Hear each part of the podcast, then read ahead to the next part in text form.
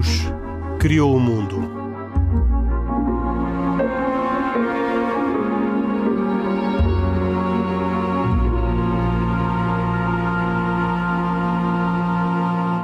Boa noite. Bem-vindos a esta edição de E Deus Criou o Mundo, um programa semanal com a autoria e produção de Carlos Quevedo e cuidados técnicos de João Carrasco, hoje com uma convidada especial, Maria Luísa Ávila da Costa, eh, uma ouvinte que uh, conversou connosco sobre um tema que nós resolvemos, uh, que nós, ao qual nós reconhecemos muito interesse, que é o tema do corpo.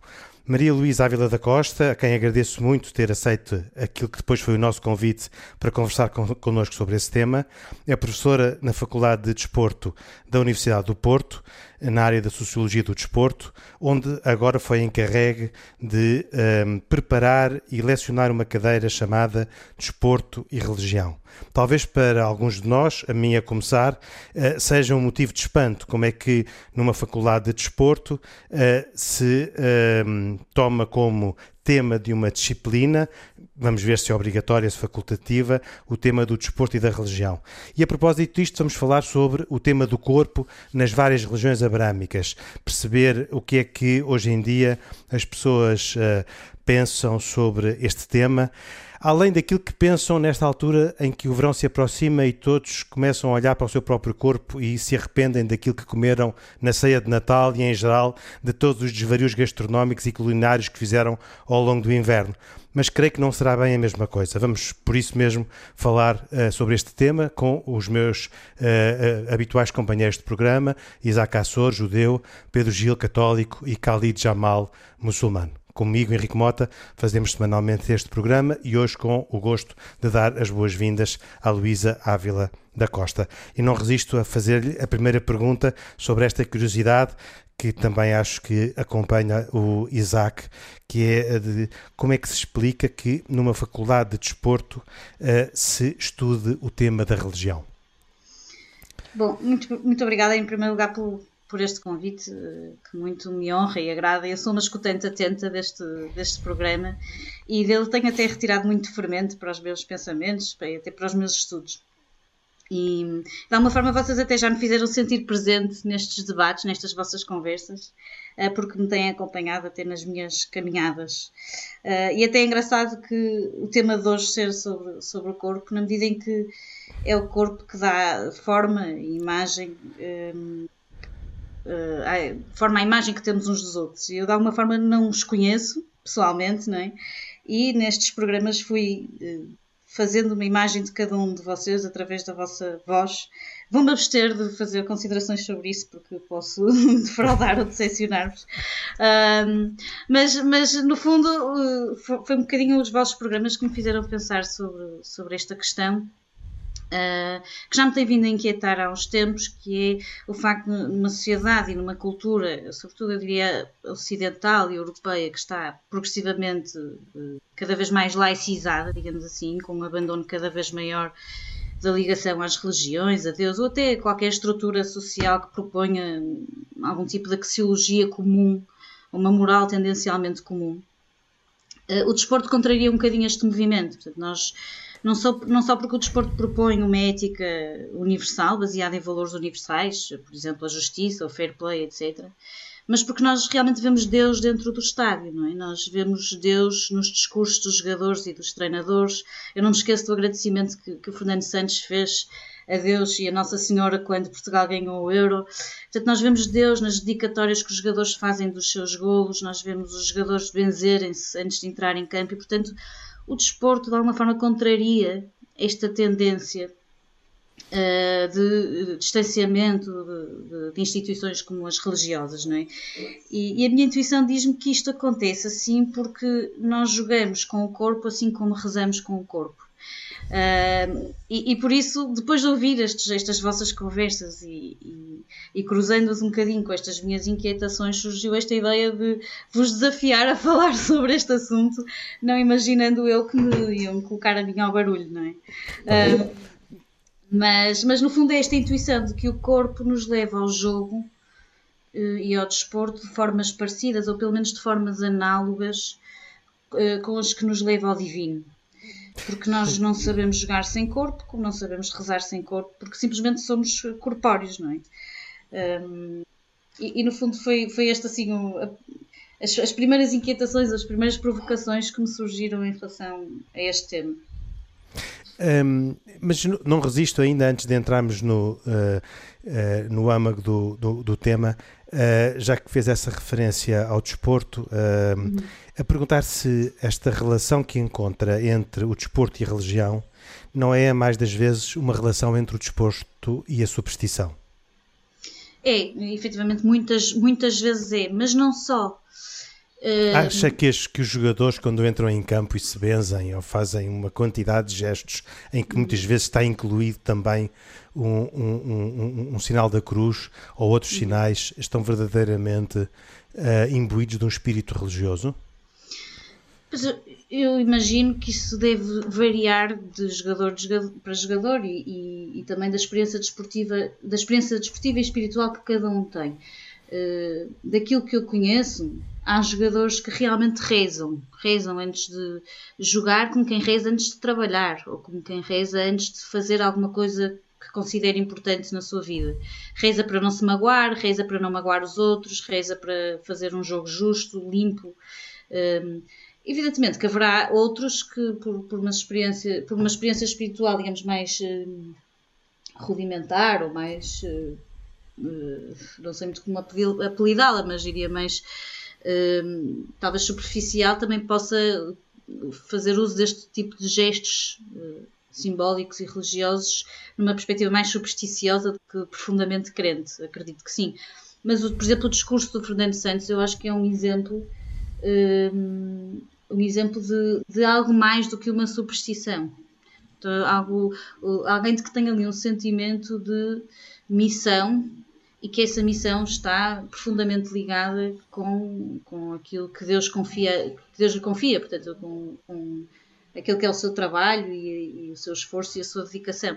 Acho que haverá de tudo uh, neste, no contexto esportivo, como, como, também há de tudo em quem entra numa igreja, não é? Nós vemos uh, dentro de, da mesma igreja podem estar crentes uh, mais profundamente ligados a Deus e, e, crentes eh, mais próximos de ritos eh, supersticiosos, daqueles que vão tocar nos santinhos e vão fazem uso dos símbolos de uma forma uh, supersticiosa. Muito bem.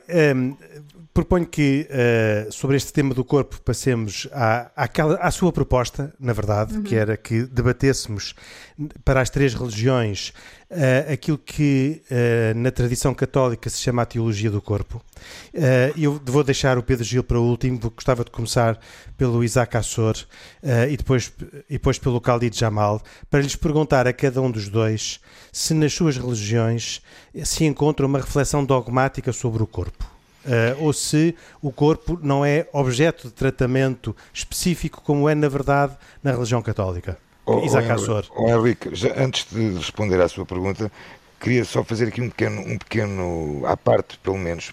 O, o Henrique falou agora de uma coisa na visão cristã, de, de, católica, da teologia do corpo. Não, e eu pergunto-lhe, está-se está a referir àquela, àquela trabalho, aquele trabalho, é, pensamentos feitos pelo João Paulo II, pelo Papa João Paulo II? Sim, uh, o Pedro Gil uh, perguntar-lhe precisamente sobre isso mesmo, não é? Mas, uh, no fundo, tem a ver com a existência, era a minha pergunta, Isaac, de uma reflexão dogmática, pastoral, sobre o corpo bem sabemos das diferenças todas que existem entre as religiões e em, na própria organização das religiões. Mas a, a pergunta acho que se aplica também uh, ao, ao, judaísmo sobre como é que o judaísmo olha para o corpo. Uh, tem uma visão específica, tem uma análise a, a noção, própria? A, a, noção, a noção judaica eh, do corpo em si é, é muito é judaico-cristã, ou seja, é a mesma. Uh, não há, não há uh, portanto, a quem é que pertence o corpo, pertence a Deus, uh, uma série, o, ou seja, o corpo é, o corpo é, uma, é, uma, é, um, é um instrumento que, que é dado por Deus, mas que é, no fundo é emprestado por Deus, por assim dizer, ao homem. esta noção parece-me ser muito idêntica à, à noção cristã, não é, Pedro? Uh, quer dizer, sim, e eu Isso. também diria não ao mesmo tempo. E agora passo a explicar mais ou menos porquê. Porque, quer dizer, o, o, o nós fomos criados, segundo a descrição bíblica... A imagem, a imagem de Deus. A imagem e semelhança de Deus, enquanto uh, espírito e corpo. Nós não temos um corpo. Uh, eu, o Isaac usou a expressão instrumento, eu julgo que foi agora pela rapidez da, da situação, porque uh, o corpo precisamente não é um instrumento, é uma, é, nós somos corpo. Quer dizer, o, o meu Toyota Yaris é, é um prolongamento de mim, está fora de mim, é uma ferramenta que eu uso, é um instrumento. O meu corpo não é uma, uma ferramenta, não é um prolongamento de mim, eu sou corpo. Portanto, nós somos. Não, mas, está bem, então aí, aí, temos uma diferença, sim senhor. Pronto, então já estamos a construir diferenças. Não, aí já temos diferença. Temos diferença. Mas de qualquer forma, estamos em, pelo menos temos em comum que uh, nós recebemos-nos por Deus assim como somos. Nós não, portanto, o homem não é criador de si mesmo, nós não fomos que escolhemos ser uh, alma e corpo, ou liberdade e corpo. Uh, Aconteceu-nos, uh, cada um de nós, nascer assim, e para surpresa nossa, que temos ainda a descobrir a pouco e pouco, mas, em todo o caso, olhando para a grande descrição da história do mundo, verifica-se não só que o mundo foi criado, mas nós próprios também fomos criados. Isto é, participamos naquela mesma uh, condição que nós agora cada vez mais valorizamos na natureza, que é algo que está antes de nós, que temos que, de alguma forma, conservar, entender e preservar e transmitir às gerações seguintes. Da mesma forma, nós não nos construímos a nós próprios. No caso. Ó oh, Pedro, não, mas temos, mas temos eu, eu, eu gostava de, de, ter um, uma apresentação um bocadinho mais sistemática do Pedro Gil sobre a teologia hum. do corpo. Uh, pergunto ao Isaac não, é se quer acrescentar oh, alguma coisa sobre não, a visão judaica antes de passar ao Cali. Gostava, não, gostava de acrescentar assim, porque, repare, na visão judaica. Uh, volto a referir que Deus é o, é o, é o, é o digo, chamemos o proprietário de tudo, incluindo o nosso corpo. Uh, proprietário mesmo? Deu, Sim, ele é. Nós somos é, um instrumento. É dono? Volto a referir, nós, nós somos um instrumento de Deus na Terra. Nós somos um instrumento de Deus na Terra. Nós somos o, nós somos o, o, o enviado de Deus na Terra, o homem. Hum. Uh, e Deus empresta-nos esse, esse, esse, digamos, estou a falar numa, numa forma, de uma forma um pouco metafórica, empresta-nos o nosso o corpo durante as nossas vidas, vidas e e, e, e entre a altura nós retornamos esse corpo a Deus. Tanto mais que, por exemplo, no judaísmo uh, é proibida a autópsia. Qualquer, qualquer uh, é proibida, quer dizer, só em casos muito extremos é que é feita, um, pelo facto de não poder haver uma mutilação de alguma forma do corpo. E já agora, que traz esse exemplo, quem é que determina que, pode, que possa ser feita aquilo que, pelos vistos, não deveria ser feito? Uh, ouça, é, essa é, um, é, uma, é uma situação bastante complexa. É um rabino ou é um é, é juiz? Uh, não, é uma situação muito complexa, porque repara, se, se alguém falecer. Está bem, mas está a ter uma resposta: é um rabino ou é um juiz? Não, a decisão religiosa é que não se pode fazer autópsia. Não, não se pode fazer autópsia. Em nenhum caso. Em nenhum caso. Portanto, se houver autópsia determinada por um juiz, é contra a decisão religiosa. Ouça, a 100% direi-lhe que sim. Poderá haver volto a referir, uma outra, uma qualquer situação muito excepcional, muito excepcional, eh, que permita algum tipo de autópsia, mas que deveria estar na presença de alguma autoridade religiosa judaica também. Uh, Khalid, uh, para o Islão há uma, uma um, análise, uma abordagem, uma reflexão dogmática sobre o corpo? Ah, sim, senhor Henrique. Antes de mais, dizer que a expressão que se usa em árabe é que o corpo é uma amana. Amana significa valor. E, portanto, é um valor, digamos assim, ou uma pertença que nos é confiada por Deus. E, portanto, embora eu, enfim, percebo a questão do Isaac, no fundo, no sentido prático, na realidade, nós somos posse ou somos de certa forma uh, pertencentes a Deus, porque a Ele retornaremos, não é? No descanso eterno, no céu, no paraíso, independentemente das nossas diferenças e das visões. Mas, eh, enfim, não queria usar a expressão somos propriedade de Deus, porque me parece um bocadinho forte nesse sentido. Mas, na realidade, voltando aqui à discussão do corpo, o Islão tem uma abordagem também nesse sentido, que é nós somos uma o corpo é uma pertença e é algo que Deus nos confia e, portanto, como digo amana, amana é uma expressão em árabe pode ser referida em relação a um valor, por exemplo, uma quantia em dinheiro que é entregue a alguém e que lhe é confiada. E como, como o dinheiro também nos pode ser confiado e nós temos que cuidar dele, ou preservá-lo, guardá-lo, o corpo, da mesma forma, o Islão tem uma abordagem muito holística, ou seja, nós devemos confiar, cuidar, conservar o nosso corpo como se Deus, eh, como se, de, se nos tratássemos de Deus, não é? Ou seja, de certa forma, Deus confia-nos este corpo para nós preservarmos eh, este mesmo corpo. Há aqui um aspecto que me parece surpreendente que eu gostava de realçar que é em relação, e que enfim, a doutrina fala um bocadinho disto, que é em relação aos direitos que o corpo tem sobre nós. Ou seja, normalmente, nós como seres humanos corpóreos, enfim, e até e, e donos do nosso corpo, ou entendidos donos do nosso corpo, temos a tendência a pensar que nós é que temos direitos sobre o corpo. E o Islão inverte aqui a narrativa. O que é que o Islão diz? O corpo tem direitos sobre nós. O que é que significa isto, Henrique? Que eu preciso dar descanso ao meu corpo. Ou seja, na tradicional divisão do tempo, aquilo que o Islão propõe é uma divisão do tempo em três partes. Uma parte para a satisfação das minhas necessidades terrenas e mundanas, ou seja, comer, beber, dormir na pirâmide de Maslow, necessidades fisiológicas. A outro terço do tempo, portanto, a divisão seria aritmética em três porções. A segunda parte seria para nós uh, satisfazermos as nossas necessidades espirituais no contacto com Deus orar, rezar, enfim, outro tipo de atividades, sempre conexas com uma, uma realidade, uma dimensão uh, extraterrena.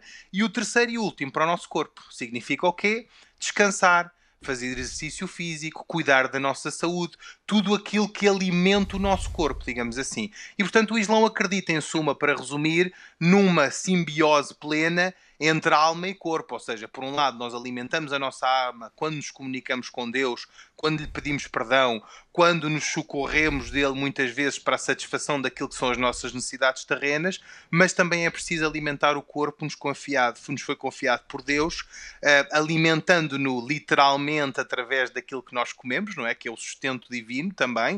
Uh, não nos esquecer que o pão, embora não tenha a mesma relação com o cristianismo, o pão também nos foi dado por Deus, não é? E portanto nós comemos algo uh, que é que é produto divino, veja-se o exemplo da carne halal, nós quando sacrificamos um animal, sacrificamos-lo em nome de Deus, na legítima e justa proporção daquilo que Deus nos autoriza a consumir para a satisfação das nossas necessidades e para alimentar o corpo que nos foi dado isso, por Deus. Oh, oh, Calino, isso, é, é igual, portanto, isso é igual, isso é igual no, no judaísmo. Na questão é? judaica, precisamente, e, e, já agora, se, rapidamente, agora gostava de passar ao Pedro. Rápida chega, uh, e citando mais uma vez Maimonides, falei, Maimonides. Maimonides. Maimonides tem um, tra tem um tratado, um trabalho, um trabalho extraordinário feito de interpretação, de interpretação uh, da Torá, um, em que uh, em que tem um capítulo expresso que tem a ver com o bem-estar, o bem-estar físico, por assim dizer,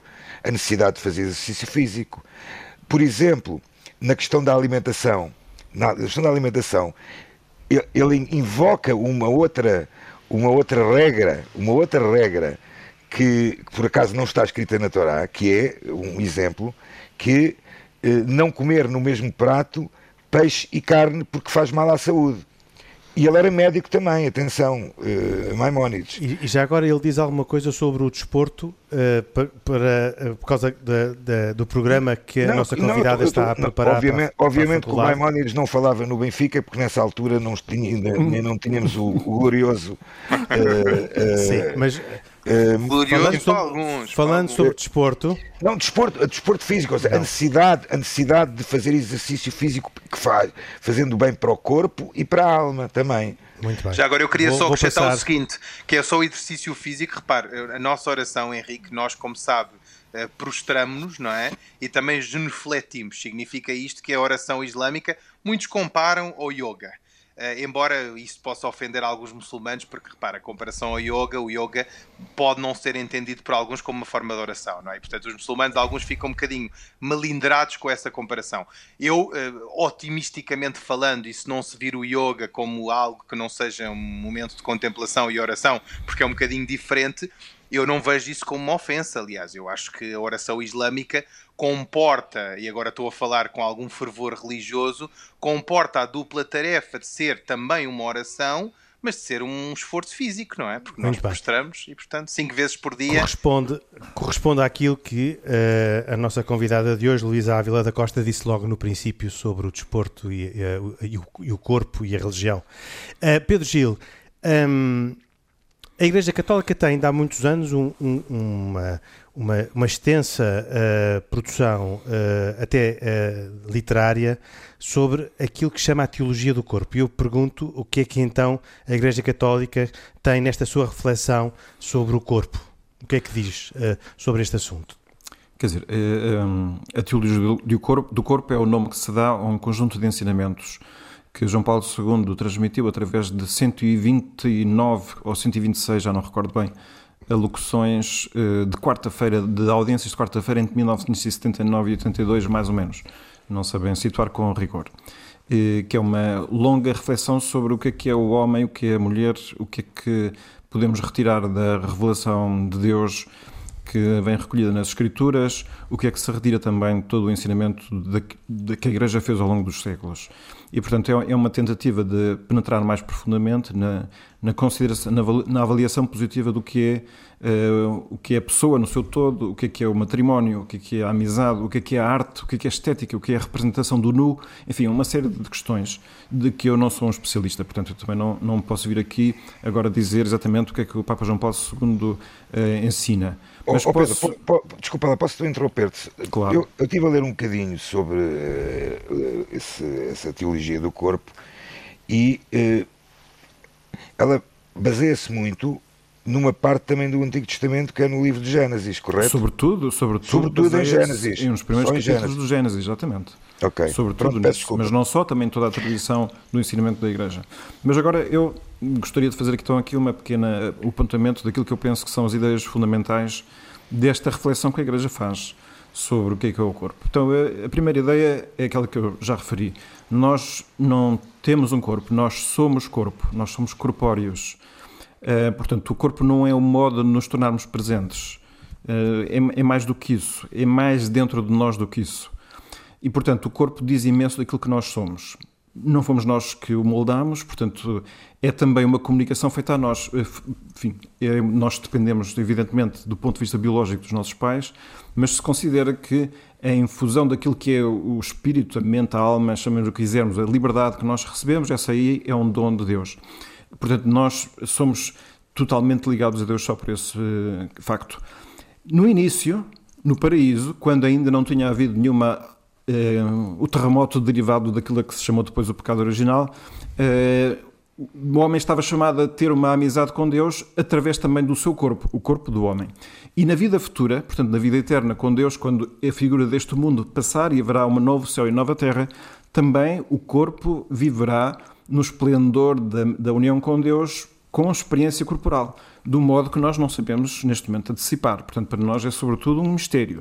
Em todo o caso, temos já a noção, que já de si já é qualquer coisa, de que assim vai ser a vida futura.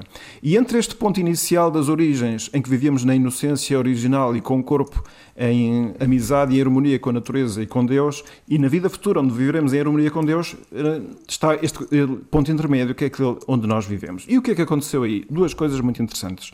Uma delas foi que, por via de uma desobediência original dos homens, nós perdemos a harmonia da relação com o nosso próprio corpo, ou seja, connosco próprios, e com a natureza. E isso, uma das consequências principais, é que o corpo, que é uma coisa tão sagrada que levava à união com Deus, passou a ser um motivo de alguma confusão e por isso as pessoas também tiveram necessidade de se vestir e de cobrir com decor o seu próprio corpo. Passou a ser, portanto, em vez de ser uma completa relação de harmonia entre pessoas, sempre uma relação ameaçada pela tentação do domínio, da exploração, do querer invadir espaços que têm a ver com a dignidade das pessoas. Esse, e isso teve imensas consequências. Evidentemente que esse chamado pecado original derivou não só na difícil relação com o corpo, mas a própria difícil relação com as próprias, o próprio comportamento. Não é? E por isso geram-se aquelas tensões do género nós queremos ao mesmo tempo grandes ideais, ao mesmo tempo somos traídos pelos mais desejos, mais às vezes mais vis e que nos envergonham mais. Isso é é o drama da nossa própria existência. Mas outra coisa brutal que aconteceu na visão cristã é que este nosso corpo assim ferido foi tomado por Deus na pessoa de Jesus Cristo. o corpo humano, não só ele é sagrado pela origem e pelo destino futuro, como além disso, ele foi habitado pelo próprio Deus. Não é possível, acho eu, uma visão mais que mais dignifica a visão do corpo e sua importância do que pensar que o corpo há de ser de tal modo importante que até Deus quis ter realmente um corpo humano, juntamente com toda a humanidade, portanto também com a sua com a alma. E isto é aquilo que nós vemos em Jesus Cristo e que uh, será também um dos elementos da vida futura. Na vida futura, o, aqueles que estiverem com Deus vivem conjuntamente também com Jesus Cristo, uma das três pessoas divinas. Pronto.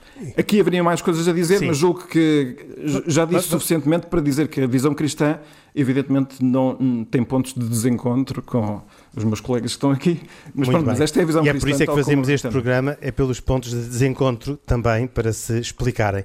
Eu não resisto a pedir à Luísa Ávila da Costa, a nossa convidada de hoje, para falarmos sobre este tema do corpo nas religiões. Aliás, um tema que nos foi proposto por uma troca de correspondência com a Luísa Ávila da Costa, que até àquela data era só nosso ouvinte, agora também uh, uh, aceitou este convite para estar no programa de hoje.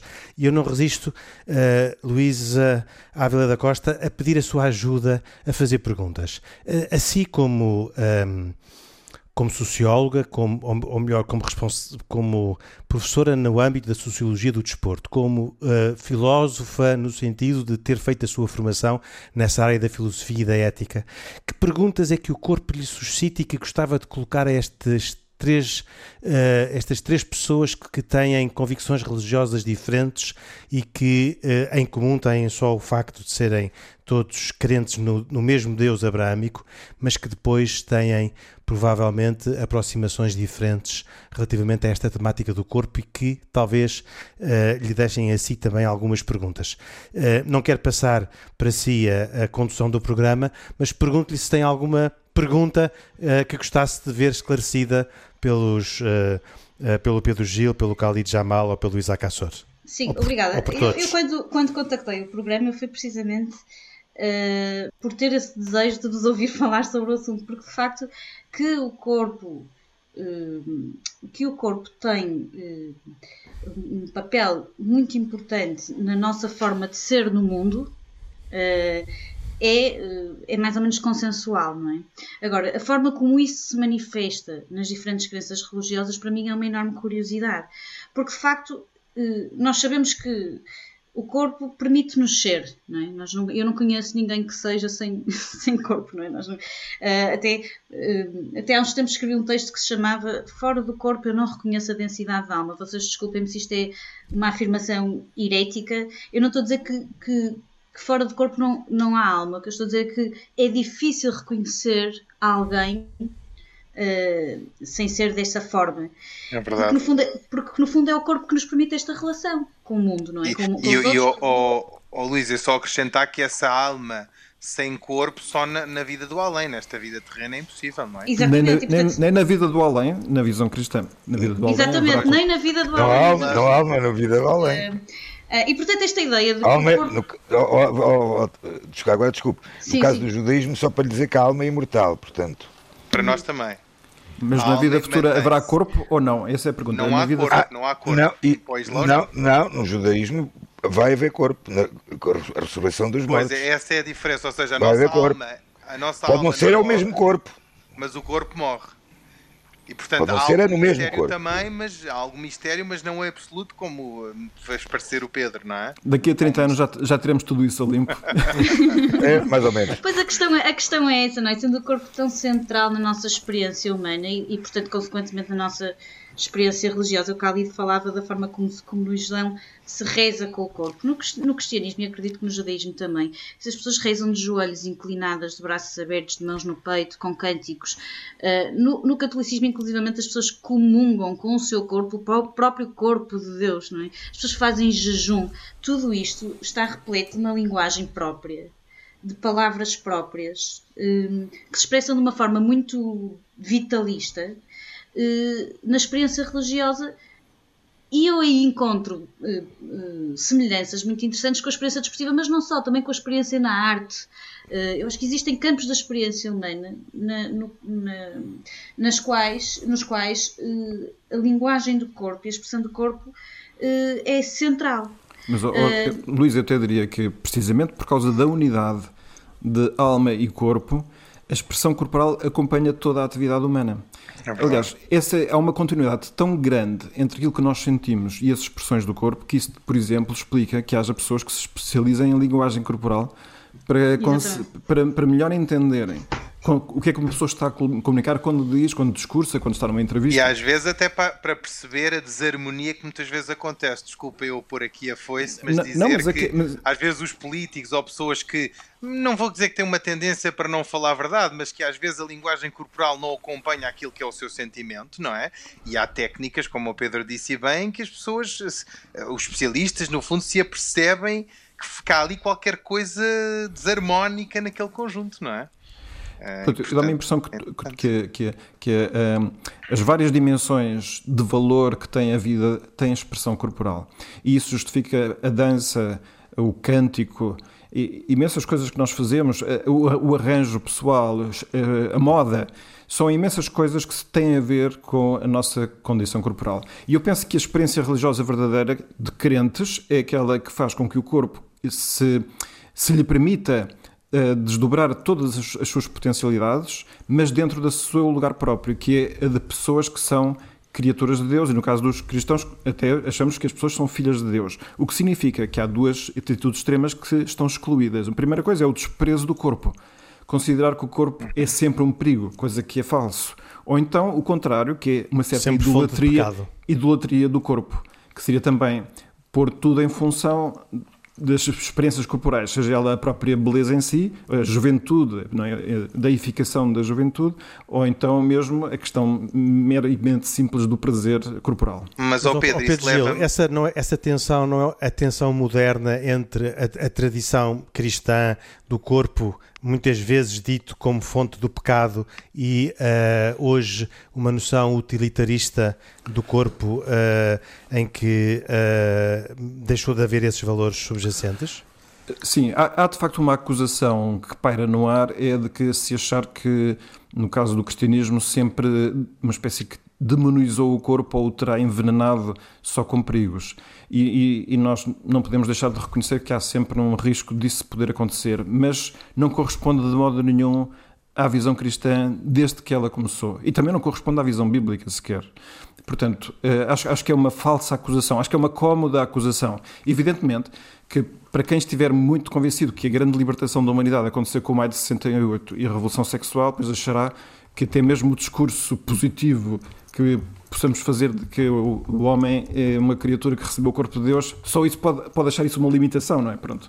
Agora, eu julgo que, que, é uma, que é uma falsa questão. O pensamento moderno, curiosamente, aquilo que vem dizer, e isso nós também assistimos, é não, o corpo é o espaço onde eu posso manifestar a minha liberdade, mas não pertence a mim. Tanto que eu o posso moldar. E aqui acho que é de interesse recordar com uma certa uh, realismo que as teorias que dizem que eu posso ser homem ou mulher em função daquilo que eu uh, opto ou, sin, ou sinto, eu estou a dizer que o corpo não é nada de importante em mim porque ele pode ser mutável. Pronto, a visão uh, cristã, que eu penso que é aquela mais realista que corresponde à experiência humana de todo de sempre, é que o corpo foi um, é um dado.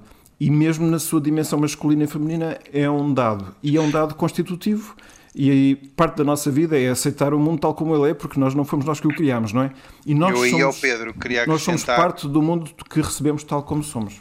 Pois eu ia queria acrescentar uma discussão fértil que ocorre também no Islão, no âmbito do corpo, que é uma vez que o corpo é uma pertença nossa, mas que nos foi confiada como um valor divino, digamos assim, não existe uma liberdade absoluta de conformação deste corpo. Ou seja, nós devemos preservá-lo não diria na sua forma original, ou seja, isto é, repare, nós vamos, nós vamos para a praia e ficamos bronzeados, há pessoas que fazem tatuagens, embora também isso seja um bocadinho discutível, não é? Agora, devemos preservar elevá-lo de forma a não lhe darmos uma, uma, uma, uma conformação completamente distinta daquela que nos foi confiada. E, portanto, também aí se discute no seio do Islão uma série de aspectos em relação às mutações que há pouco falávamos e que estão tanto na atualidade do dia, digamos assim, não é? Ou seja, se este corpo, e se se diz no Alcorão que o insano, ser humano, foi a criatura, é a criatura por excelência perfeita e a criatura mais perfeita alguma vez criada por Deus,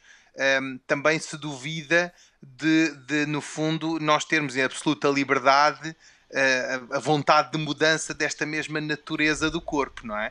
E portanto isso é uma discussão muito interessante que se calhar valeria a pena. Ficará para outro dia. Sim, eu, eu, eu, gostava também em relação a isto de dar uma nota que é esta, eh, este aspecto que o Pedro falou de, desta uma visão dualista que de alguma forma subalterna ao corpo em relação à alma ou ao espírito e que muitas vezes se associa a, a à crença religiosa, ela não é, essa tensão não é exclusiva do pensamento religioso. Aliás, nós nós vemos em Descartes eh, esta, precisamente esta visão dualista, não é? Eu penso, logo existo. Eu existo porque eu penso. Há aqui uma, uma uh, sobreposição, uma prevalência da razão em relação, uh, em, relação ao sentir, à existência meramente corporal. E, portanto, esta atribuição de quase que uma dignidade infrapessoal ao corpo não é eh, uma atribuição exclusiva à religião. Acho que até vem muito no pensamento, está muito presente no pensamento moderno. E a mim, e o que eu gostava de perceber é se nas religiões, porque eu sinto que isso acontece na experiência desportiva, é precisamente este, esta harmonia, este encontro entre, entre estas visões extremas. Por um lado, a visão dualista, que subalterna ao corpo, e por outro lado, também a visão que faz do corpo com uma dignidade absoluta, não é? Um, Uh, Merleau-Ponty dizia que uh, eu sou, portanto, o meu corpo sou eu. Uh, quer dizer, este, e, e, e, o Pedro até também já o disse. E, portanto, se por um lado nós somos corpo e o meu corpo somos nós, por outro lado, um, nós somos também mais do que corpo, não somos claro, apenas corpo. E, portanto, este equilíbrio para mim é muito claro na experiência desportiva, é muito intuitivo, até quase que eh, expresso de uma forma não verbal, digamos assim, na linguagem própria da, da expressão desportiva, e também penso que está muito presente na arte. Uh, e eu gostava de perceber se, se, se, nas diferentes religiões também tem uh, manifestações concretas ou formas de, de, olhar para isto mais equilibradas entre estes dois, ou não tão polarizadas, digamos assim, entre estes dois polos. Então, um minuto para cada um responder esta pergunta, porque depois termina o programa. Pedro Gil, queres começar? Sim, sim, sim, sim sem dúvida nenhuma. Quero dizer eu, eu quero que o ponto principal é sempre salvaguardar a prioridade da relação com Deus, isto é, tudo o que nos leva a ligar-nos com Deus, permite-nos ter dele a fonte eh, de onde vem a informação sobre a verdade e a atuação boa. E, portanto, o equilíbrio, o justo equilíbrio, que é, que é o, aquilo que define as virtudes, a qualidade do bom comportamento e, portanto, a correta visão das coisas, nasce dessa união. Portanto, do ponto de vista prático, no comportamento de cada um, as decisões tomam-se em função desse critério, que é um critério vital, que é, enquanto eu estiver unido a Deus, eu terei luzes para descobrir o ponto exato, para que o corpo tenha a expressão máxima e não caia nem nenhum, nenhum dos extremos, nem da idolatria do corpo, nem no seu desprezo. Isaac Assor. Bem, eu, eu, eu, concordo na totalidade com aquilo que o Pedro disse, porque, porque na verdade, o, o fundamental uh, tem a ver com o equilíbrio que devemos ter uh, entre, entre uh, o corpo e a nossa e a, o corpo e a nossa e a nossa espiritualidade também. Se, dando um exemplo concreto e agora falando de desporto, não vai há muito tempo tivemos noticiado uma série de casos, situações em que em pleno Ramadão havia jogadores de futebol que que estavam a jejuar uns que já não estavam a jejuar tanto, mas outros que jejuavam em pleno Ramadão e que continuavam a fazer os seus exercícios físicos na totalidade. Uh, que, é um, que, é um, que, é, que é algo que, que provavelmente, e agora para a nossa convidada, se calhar era uma pergunta Mas também como é, deixamos como, como é que para um olham para próximo isto, programa como é que também. olham para estas situações. Mas eu, eu, eu deixo, como a nossa convidada aceitou estar no programa da semana que vem, uh, deixamos esse tema para a semana que vem. Tá bem. Khalid, uh, Khalid Jamal. Bom, eu acrescentar, para além de estarmos alinhados nesta visão e, portanto, subscrever o que o Pedro e o Isaac disseram, apenas relembrar aquela máxima grega do mens sana in corpore sano e, portanto, aqui o objetivo a almejar, digamos assim, ou almejado por todos nós, é uma perfeita simbiose, um equilíbrio uh, num reflexo ou num espelho daquilo que é a natureza divina expressada no corpo humano. Uh, e, numa, e num correto equilíbrio entre aquilo que é a alma que deve ser alimentada, não só por Deus, mas também por nós próprios no, na contemplação do divino e na, no, no correto uso daquilo que é uma pertença de Deus confiada aos seres humanos. Muito bem. Uh, Luísa, não sei se tem algum comentário final a fazer, a última palavra é sua, temos mais um minuto. Pois eu, eu, eu encontro, assim, informalmente encontro muitas semelhanças, muitas, muitos paralelismos em relação à experiência do corpo na, na, no desporto e na, e na religião.